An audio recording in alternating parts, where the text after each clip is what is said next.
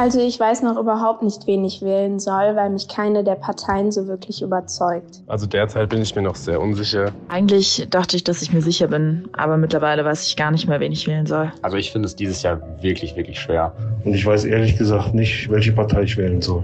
Hm, keine Ahnung. Traue keiner Umfrage, die du nicht selbst gefälscht hast. Ich gebe es offen zu, wir haben nur die Stimmen genommen, die sich tatsächlich noch unsicher sind, wen sie in zwölf Tagen wählen sollen. Und auch wenn unser kleiner Kreis der Befragten sicher nicht repräsentativ ist, so ist es auf jeden Fall die neueste Umfrage des Allensbach-Instituts, die tatsächlich überrascht. Demnach weiß fast jeder Zweite, die oder der uns gerade zuhört, wirklich noch nicht, wen sie oder er wählen soll. Warum das so ist und worauf es jetzt ankommt, erzählt uns gleich die Chefin des Allensbach-Instituts, Renate Köcher. Und danach sprechen wir noch mit einem Politiker, der aus eigener Erfahrung weiß, wie es sich anfühlt, wenn ein möglicher Wahlsieg, zumindest laut vorherigen Umfragen, am Wahlsonntag dann doch zu einer Niederlage wird. Und zwar der CDU-Landeschef Niedersachsen Bernd Altusmann. Herzlich willkommen beim FAZ-Podcast für Deutschland. Heute ist Dienstag, der 14. September. Ich bin Andreas Krobock. Schön, dass Sie dabei sind.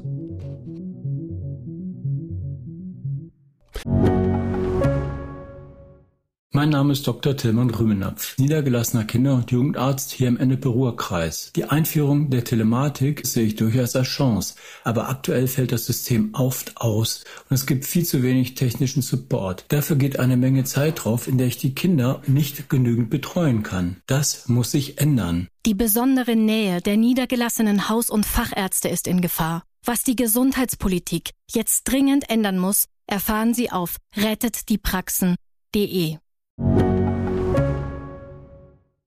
Wir freuen uns immer wieder, dass wir als FAZ mit dem Allensbach-Institut eine Art Kooperation haben und die detaillierten Umfragen und das Stimmungsbild der Deutschen, vor allem vor Wahlen, exklusiv vorab vermelden dürfen. Falls Sie also noch nicht FAZ-Abonnent sind, Achtung, bisschen Werbung jetzt, zumindest F Plus für aktuell gerade mal ein Euro die Woche, ja, dann überlegen Sie sich vielleicht wirklich mal. So, noch zwölf Tage bis zur Bundestagswahl. Und wie wir eingangs schon angedeutet haben, Wahlumfragen gut und schön, aber eigentlich wissen sehr, sehr viele überhaupt noch gar nicht, für wen sie sich entscheiden sollen. Das war schon in den vergangenen Wochen in den Gesprächen herauszuhören, wird nun aber von der neuesten und großen Umfrage des Allensbach-Instituts mit großer Wucht bestätigt. Wir fragen also direkt nach bei der Chefin höchstpersönlich. Ich freue mich, dass sie sich heute ein paar Minuten Zeit für uns nimmt und sage Hallo Renate Köcher. Hallo. Frau Köcher, sind Sie in Bezug auf die vielen Prognosen im Moment eher gläubig im Sinne, das wird in etwa so eintreffen, oder eher Agnostikerin nach dem Motto, wir wissen, dass wir nichts wissen, was den Ausgang der Wahl angeht? Naja, äh, im Moment ist ja bemerkenswert, dass äh, die verschiedenen Institute noch relativ weit auseinander liegen. Das ist eher ungewöhnlich. Mhm.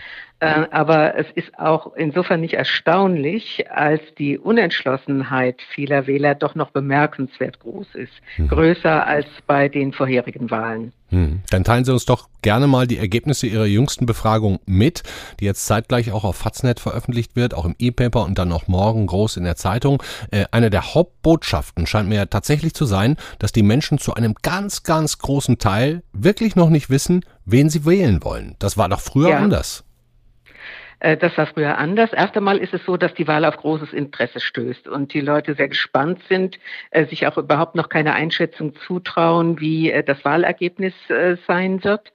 Und äh, gleichzeitig, wenn man hier diejenigen, die zur Wahl gehen wollen, also praktisch die wahlwilligen Wahlberechtigten mhm. äh, hier fragt, ob sie schon wissen, für welche Partei sie stimmen werden, dann äh, sind gerade einmal 60 Prozent entschlossen. Das heißt, 40 Prozent überlegen noch. Das mhm. ist ein ungewöhnlich hoher Anteil. So hoch war er im Vergleichszeitraum äh, so für 10, 14 Tage vor äh, den letzten, vorletzten oder auch den Wahlen davor nicht. Wie hoch war da der Anteil der Unentschlossenen? Haben Sie das im Kopf gerade noch? Äh, ja, also 2017 war es ein Drittel, 2013 sogar nur ein Viertel aller äh, Wahlberechtigten, die zur Wahl gehen wollten. Und 2009 waren 30 Prozent nicht entschieden, also 10 äh, Prozentpunkte weniger als jetzt. Mhm. Wie erklären Sie sich diese Unsicherheit? Naja, wir haben die, die unsicher sind, direkt gefragt, warum sie unsicher sind. Und da äh, kommt eigentlich viel Frustration über diese Wahl und die Angebote heraus, mhm. nicht wahr? Mhm. Denn äh, als Begründungen werden vor allem angeführt für die eigene Unentschlossenheit, dass man keinen der Spitzenkandidaten überzeugend find, findet, aber auch, dass man keine der Parteien äh, wirklich überzeugend findet in dem Sinn, dass sie ein gutes Bild abgeben und hier wirklich als klar konturierte inhaltliche äh, Alternative äh, da äh, sich dem Wähler präsentieren. Mhm. Und auch ein bemerkenswert hoher Anteil sagt, also ich weiß eigentlich bei keiner Partei so richtig, was mich nach der Wahl dann erwartet, falls äh, die an der Regierung sein sollte oder mitregieren äh, sollte. Mhm. Ja, also man kann sagen, äh, weniger Enthusiasmus war eigentlich äh, nie vor den ganzen letzten Wahlen. Mhm. Aber dennoch, und das ist auch Teil Ihrer Befragung, wird die Wahlbeteiligung voraussichtlich außerordentlich hoch sein. Ne? Das spricht also doch doch auch für ein, wie Sie es eingangs auch kurz gesagt haben, großes Interesse an dem Ergebnis. Das Interesse ist groß. Also äh, im Moment deuten die Absichtserklärungen äh, äh, auf eine wirklich hohe Wahlbeteiligung hin. Und man muss natürlich auch berücksichtigen, dass diese Wahl eine Besonderheit hat. Der Anteil der Briefwähler wird äh, wesentlich höher sein als bei den äh, letzten Wahlen. Ähm, äh, Im Moment planen 40 Prozent, sich per Briefwahl zu beteiligen. Das ist immens hoch. Und glauben Sie, das haben die schon gemacht zum großen Teil oder zögern die auch noch? Äh, zum großen Teil noch nicht, aber das läuft natürlich äh, hier jetzt mit jedem äh, Tag.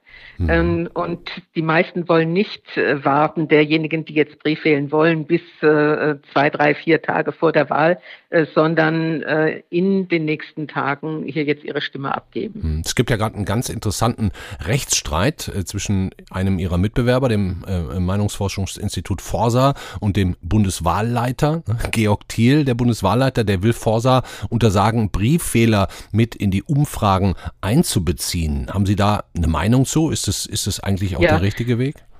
Es ist ja die Frage, wie man Brieffehler einbezieht. Also wir fragen Brieffehler nicht, was sie gewählt haben, sondern die bekommen die ganz normale äh, Frage, äh, wenn jetzt am nächsten Sonntag Bundestagswahl äh, wäre, welche Partei würden Sie wählen? Und das ist unproblematisch und äh, die werden dann natürlich auch einbezogen. Äh, aber wir fragen nicht nach der vollzogenen Wahl. Okay, aber äh, ich finde es wichtig, dass man das klärt in Zukunft, denn an sich ist es natürlich hochinteressant, ja. das auch abzufragen. Absolut. Wenn Sie jetzt Ihre Ergebnisse betrachten und analysieren, kommen Sie da zu dem Schluss, dass wir es bei den drei Kandidaten, ich meine, wir haben ja meines Wissens zum ersten Mal überhaupt drei ernsthafte Kandidaten mit Laschet, Scholz und Baerbock, dass es ähm, um die in der Geschichte der Bundestagswahlen bisher am wenigsten bei der Bevölkerung geschätzten handelt? Also äh, es ist eine, neue Situation, dass hier die äh, Mehrheit äh, der äh, Wahlwilligen, die noch unsicher sind, äh, diese Unsicherheit damit begründet, dass ihnen keiner der Kandidaten äh, wirklich so ganz behagt. Ja, mhm. und äh, das ist schon ein, eine Besonderheit äh, dieser Wahl. Äh, aber es ist natürlich auch eine Besonderheit, dass diesmal in der Sache kaum gestritten wird, die Wähler haben das Gefühl, dass äh, es wirklich kein dominierendes Thema gibt. Äh, alle sagen, dass sie für Klimaschutz sind. Die interessante Diskussion beginnt ja erst, wenn man fragt, wie soll das umgesetzt ja, werden. Ja. Und es gibt andere ganz wesentliche Themen. Wie werden die sozialen Sicherungssysteme äh, künftig stabilisiert? Wie kann der Staat modernisiert werden? Und all diese Themen kommen eigentlich jetzt nicht wirklich prominent vor, dass sich die Parteien daran festbeißen und ihre Positionen klar machen ja. Und das führt eben zu diesem, diesem merkwürdigen Ergebnis, dass diesmal die Mehrheit der Wahlberechtigten sagt, also äh, diesmal werde ich äh, primär mich darauf äh, konzentrieren, was ist aus meiner Sicht das geringste Übel. Mhm. Und das werde ich wählen äh, und nicht also aus Überzeugung hier jetzt äh, eine der Parteien begeistert unterstützen. Mhm. Wir hatten vor ein paar Tagen ganz interessant, was Sie sagen, die linken Politikerin Sarah Wagenknecht hier im Interview, die hat gesagt, in der heutigen gläsernen Welt, Stichwort Social Media, würden sich viele Politiker gar nicht mehr trauen, klare Positionen einzunehmen, klare Kante zu fahren, eben aus Angst, sofort von der Meute erlegt zu werden. Ne? Auf der anderen Seite scheinen die Wähler, ich glaube, das haben sie auch rausgefunden, mehr denn je eigentlich Person Personenwahlen treffen zu wollen. Wie geht das zusammen? Naja, diese, äh, dieser Wahlkampf ist jetzt äh, extrem auf Personen fokussiert. Und äh, das ist an sich ein bisschen merkwürdig angesichts des deutschen politischen Systems und Wahlsystems, äh, bei dem man ja immer auch über Parteien oder in erster Linie über Parteien und äh, Programme abstimmt. Und äh, die öffentliche Diskussion, die läuft ja ein bisschen so, als hätten wir das amerikanische System, bei dem man fragt der oder der, mhm. ja, mhm. oder auch die. Und äh, das, äh, ich glaube nicht, man ist immer in Versuchen, aus dem Moment heraus zu extrapolieren und zu sagen, das ist der generelle Trend und es ist auch der generelle Trend, dass Politiker sich überhaupt äh, nicht mehr festlegen äh, möchten. Ich denke, äh, wir werden in Zukunft auch Wahlen sehen, wo das wieder ganz anders ist. Okay, als Lehre vielleicht sogar aus 2021 dann. Uh, unter anderem. Hm. Inwieweit, das würde mich auch noch interessieren, Frau Köcher, lassen sich denn Wähler eigentlich von Umfragen beeinflussen? Spielen die auch bei der letztendlichen Entscheidung eine Rolle? Zum Beispiel mit Blick auf etwaige Koalitionen? Also äh, das war ja eigentlich immer mal wieder ein Thema. Ähm, und man hat äh, eigentlich solche Wirkungen nie äh, nachweisen können im Sinne von, dass man direkten Zusammenhang mit der Wahlentscheidung äh, dann hier hatte. Aber was sie natürlich klar beeinflussen, ich denke, das kann man diesmal sehr deutlich sehen, ist die Einschätzung, wie wird die Wahl denn ausgehen. Das hat sich völlig verschoben in den letzten Wochen. Ähm, aber ähm, die, diejenigen, die jetzt in Bezug auf bestimmte Koalitionen strategisch wählen und äh, sagen, also ich möchte wissen, äh, welche Koalitionen wahrscheinlich sind. Das äh, ist eine Minderheit, aber ähm, äh, und, und, diese Minderheit ist vor allem auch beispielsweise bei FDP-Wählern angesiedelt, die äh, eben äh, sich fragen, die haben in der Regel zwei Herzen in der Brust, zwei Parteien, die sie favorisieren und die dann durchaus sich auch von Koalitionserwägungen leiten lassen. Hm was ich im privaten Kreis immer wieder gefragt werde, und ich muss dann sagen, eigentlich habe ich gar keine Antwort. Sie haben es eingangs auch schon mal ganz kurz angesprochen. Wie kommt es eigentlich, dass sich die Prognosen der verschiedenen Meinungsinstitute und Forschungsinstitute, die Sonntagsfragen doch teilweise so deutlich voneinander unterscheiden, gefühlt in diesem Jahr ähm, ähm, mehr denn je? Also äh, zunächst muss man sehen, dass das noch keine Prognosen sind sondern das sind Bestandsaufnahmen zu einem bestimmten äh, Zeitpunkt. Und äh, da äh, spielt teilweise der, der, der Befragungszeitraum mit hinein, es spielt Zeit, äh, teilweise die Befragungsmethodik äh, mit hinein. Ähm, aber äh, es ist eigentlich im Moment eher ungewöhnlich und ich würde fast vermuten, dass es doch äh, eine, eine stärkere Angleichung in den nächsten äh, Tagen gibt. Hat es heute schon äh, gegeben, weil also bis gestern waren beispielsweise die, äh, die Werte für die äh, CDU noch mal weiter auseinander, als äh, sie es heute sind. Aha. Und ähm, äh, von daher äh, äh, und, und, man muss natürlich auch sehen, wenn man sich die gesamte Legislaturperiode äh, anschaut, die Institute waren meistens äh, sehr nah beieinander in ihrer Einschätzung, dass es wirklich ein Ergebnis der letzten Wochen ist. Und die letzten Wochen, die waren, weiß Gott, volatil. Das sieht man selten vor einer Wahl. Das heißt, das spielt sich dann auch eben in den Umfragen und vielleicht in der Schwankungsbreite ähm, der Meinungen der Menschen spiegelt sich das dann einfach wieder. Ne? Ähm, wie ist denn gerade Ihr aktueller Stand, wenn jetzt sozusagen Ihre aktuelle Umfrage das Ergebnis der Bundestagswahl wäre. Das als letzte Frage, Frau Köcher. Was kriegen wir dann? Also aktuell äh, liegt die SPD knapp äh, vor äh, der CDU bei uns. Wir sind ähm, bei äh, äh, den Ergebnissen für die CDU, CSU im Moment höher als andere Institute, aber wir sind auch bei der SPD ein Tick höher. Mhm. Ähm, äh, Im Moment spitzt sich das ja ziemlich zu zwischen den beiden großen Parteien und im Allgemeinen zieht das dann auch Stimmen ab von den kleineren Parteien. Wir sind bei den Grünen im Moment so zwischen 15 und 16 und bei der FDP bei knapp 10. Äh, und äh, die Linke, die haben eigentlich alle Institute im Moment bei 6 Prozent. Da gibt es überhaupt keinen Dissens. Mhm. Dann sage ich ganz herzlichen Dank. Wir sind, ich nehme an, Sie auch besonders sehr gespannt, ähm, wie das in den nächsten zwölf Tagen sich noch entwickelt und was dann am Wahlsonntag letztlich bei den Prognosen, und da haben Sie natürlich recht, das ist das richtige Wort, da kommt die Prognose, was dann dabei rauskommt. Vielen Dank, Renate Köcher vom Allensbach-Institut. Auf Wiederhören. Was Wahlprognosen wirklich aussagen und wie man sich täuschen kann, wie sich Trends noch umdrehen können, ja, diese Erfahrung, entweder schmerzhaft oder das Glück kaum fassen können, diese Erfahrung haben schon viele Politiker gemacht machen müssen. Interessanterweise war Armin Laschet bei der NRW-Landtagswahl 2017 in allen Umfragen hinter der SPD-Ministerpräsidentin Hannelore Kraft, um dann doch am Wahlsonntag noch knapp das Rennen zu machen. Und auch in Niedersachsen sah es vor vier Jahren durchaus lange Zeit so aus, als könnte der CDU-Herausforderer Bernd Althusmann die SPD-Landesregierung ablösen, zusammen mit der FDP. Ist aber letztlich knapp gescheitert. Wie viel geben Politiker also eigentlich auf solche Umfragen und wie beeinflussen diese Prognosen den Schlussspurt im Wahlkampf? Ich freue mich sehr, dass wir jetzt die Möglichkeit haben, mit dem Mann zu sprechen, der 2017 in Niedersachsen den kürzeren gezogen hat, aber dann immerhin in einer großen Koalition Wirtschaftsminister geworden ist und auch bei der Kommunalwahl am vergangenen Wochenende mit seiner Partei die Nase vorn hatte. Hallo also an den CDU-Landeschef in Niedersachsen Bernd Altusmann. Ich grüße Sie, hallo. Mal eine bescheuerte Frage vorweg, interessiert mich persönlich. Wo kommt der Name her, Altusmann? Ist das Plattdeutsch für altes Haus, Mann aus dem alten Haus? Wissen Sie sowas? Ja, mein äh, Vater meinte mal, dass das äh, mit einem Ur, unserer Ururahnen äh, im Raum äh, Oldenburg-Bremen zu tun hätte. Eine alte Familie, ähm, angeblich sei der Name auch mal äh, latinisiert gewesen, aber so genau nicht sagen. Mhm. Nur ist die CDU ja tatsächlich auch so eine Art altes Haus unter den Parteien. Und vor vier Jahren sah es in den Umfragen, vor allem so drei, vier Wochen vorher, echt so aus, als könnten Sie der neue Ministerpräsident von Niedersachsen werden. Ist das okay für Sie, wenn wir da nochmal ganz kurz drüber sprechen und auch über die Lehren? Selbstverständlich.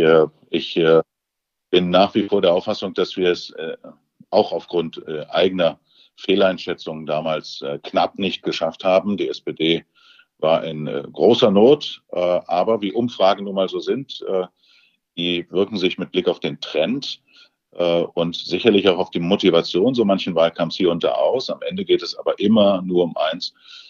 Politiker wollen keine Umfragen gewinnen, auch wenn es schön ist, einen guten Trend, eine gute Umfrage im Rücken zu haben.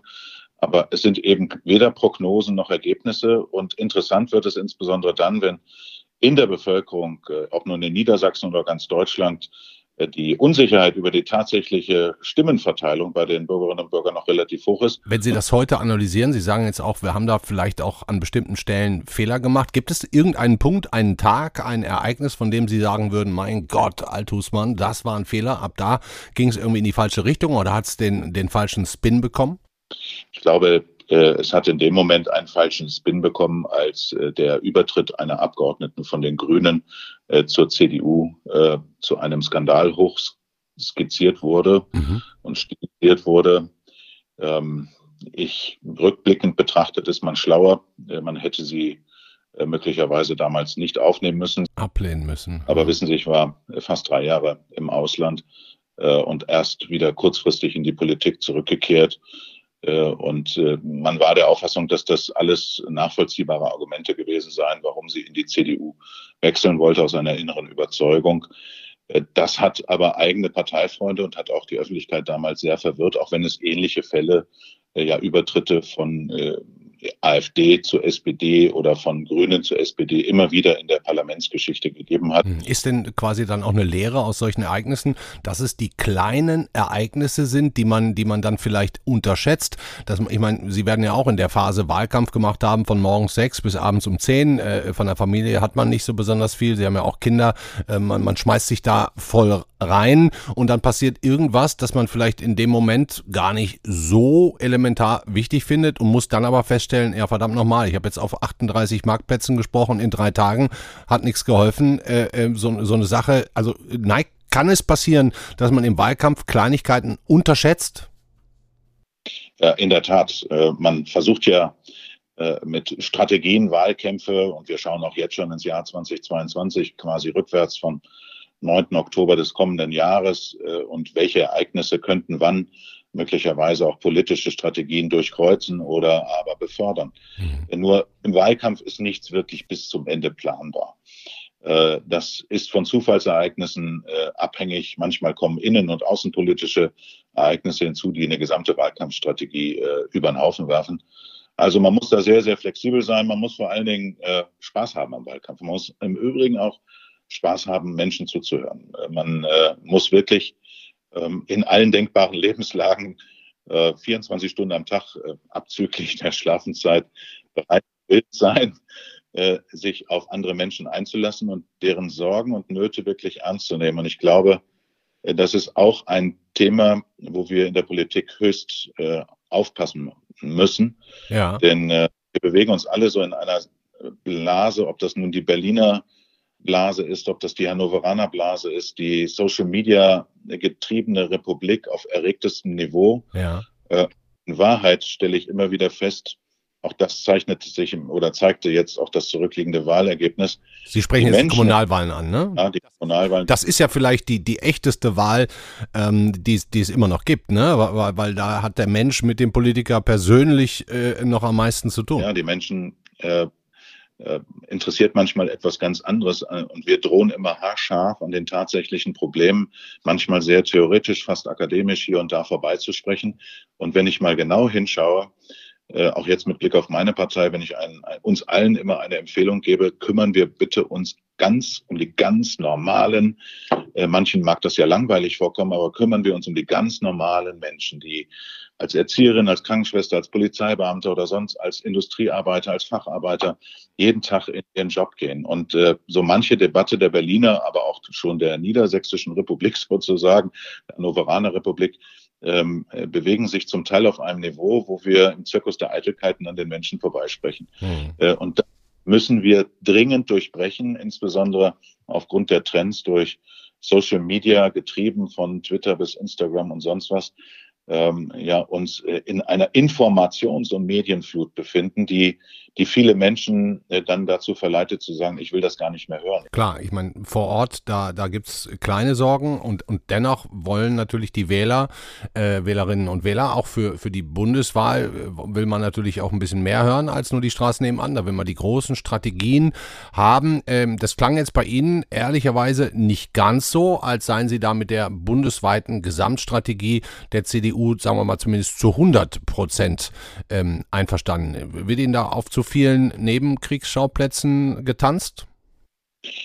Nein, das ist keine Kritik an der, an der CDU, sondern äh, das war sehr allgemein an uns als politisch Verantwortliche immer und immer wieder zu bedenken, äh, was wirklich die Menschen äh, tatsächlich berührt. Wir reden äh, manchmal über Sektorenkopplung, wir reden über CO2-Bepreisung, wir reden über Zertifikate, Emissionshandel ich glaube einfach, dass der ganz normale Bürger in unserem Land ähm, manche Debatte äh, zwar verfolgt, aber äh, das äh, Niveau der Debatte sozusagen, was da teilweise geführt wird, ähm, so nicht unbedingt nachvollziehen will oder kann oder muss, muss er auch gar nicht. Hm. Äh, es ist uns ein bisschen abhanden gekommen, mit normalen, vernünftigen und nachvollziehbaren Botschaften den Menschen zu sagen, was wir wollen. Jetzt mit Blick auf äh, die Kommunalwahl stelle ich einfach fest, es ist uns in der Tat in einer sehr, sehr schwierigen Gesamtsituation der Umfragen, äh, der Trends äh, dann doch in Niedersachsen gelungen, genau das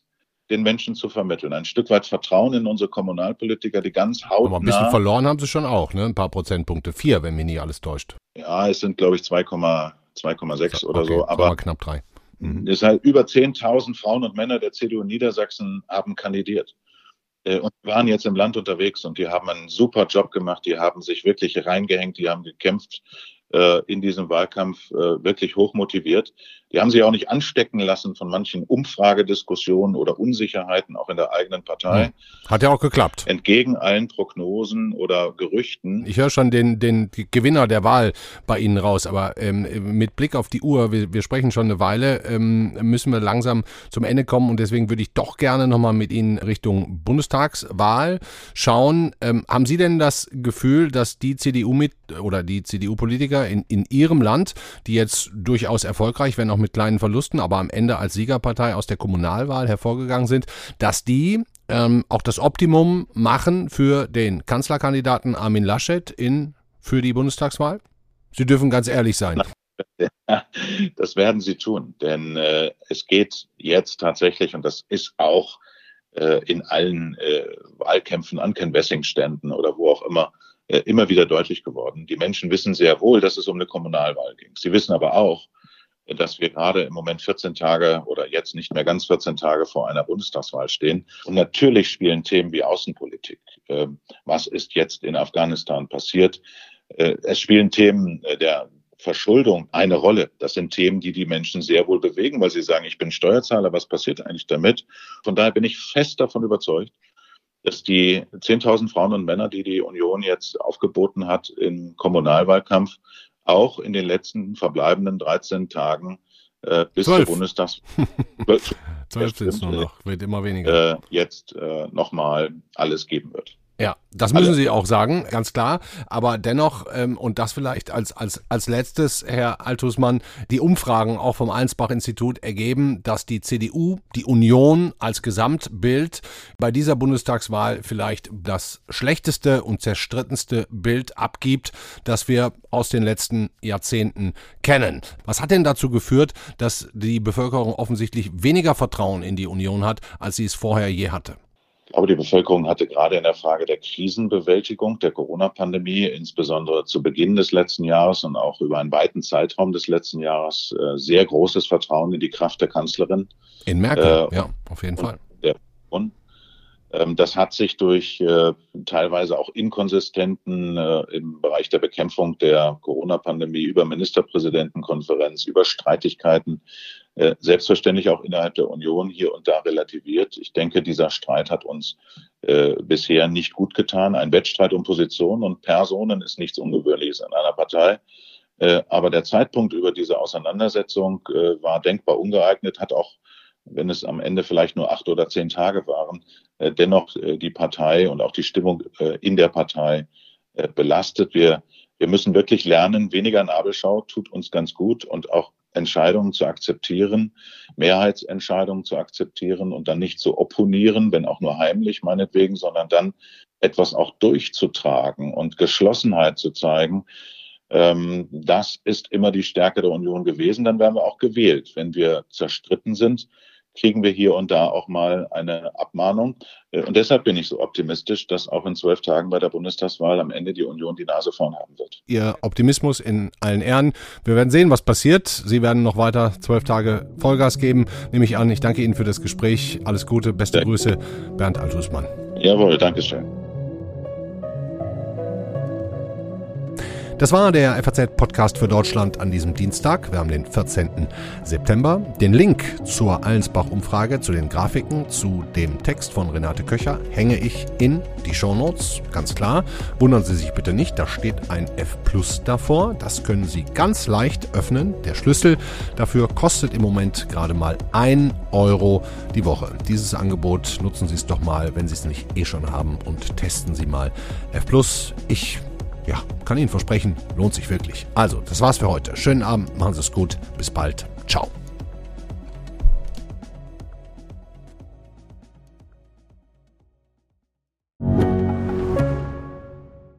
Ich bin Dr. Falk Stierkart und leite ein medizinisches Versorgungszentrum in Erlangen. Der Job als niedergelassener Arzt ist nicht unattraktiv, aber er scheitert oft schon an der Wurzel. Wenn unser Studiensystem nicht darauf ausgelegt ist, genug Ärzte in guter Qualität auszubilden, wie soll die medizinische Versorgung in Mittelfranken dann gedeckt sein? Die besondere Nähe der niedergelassenen Haus- und Fachärzte ist in Gefahr. Was die Gesundheitspolitik jetzt dringend ändern muss, erfahren Sie auf rettetdiepraxen.de.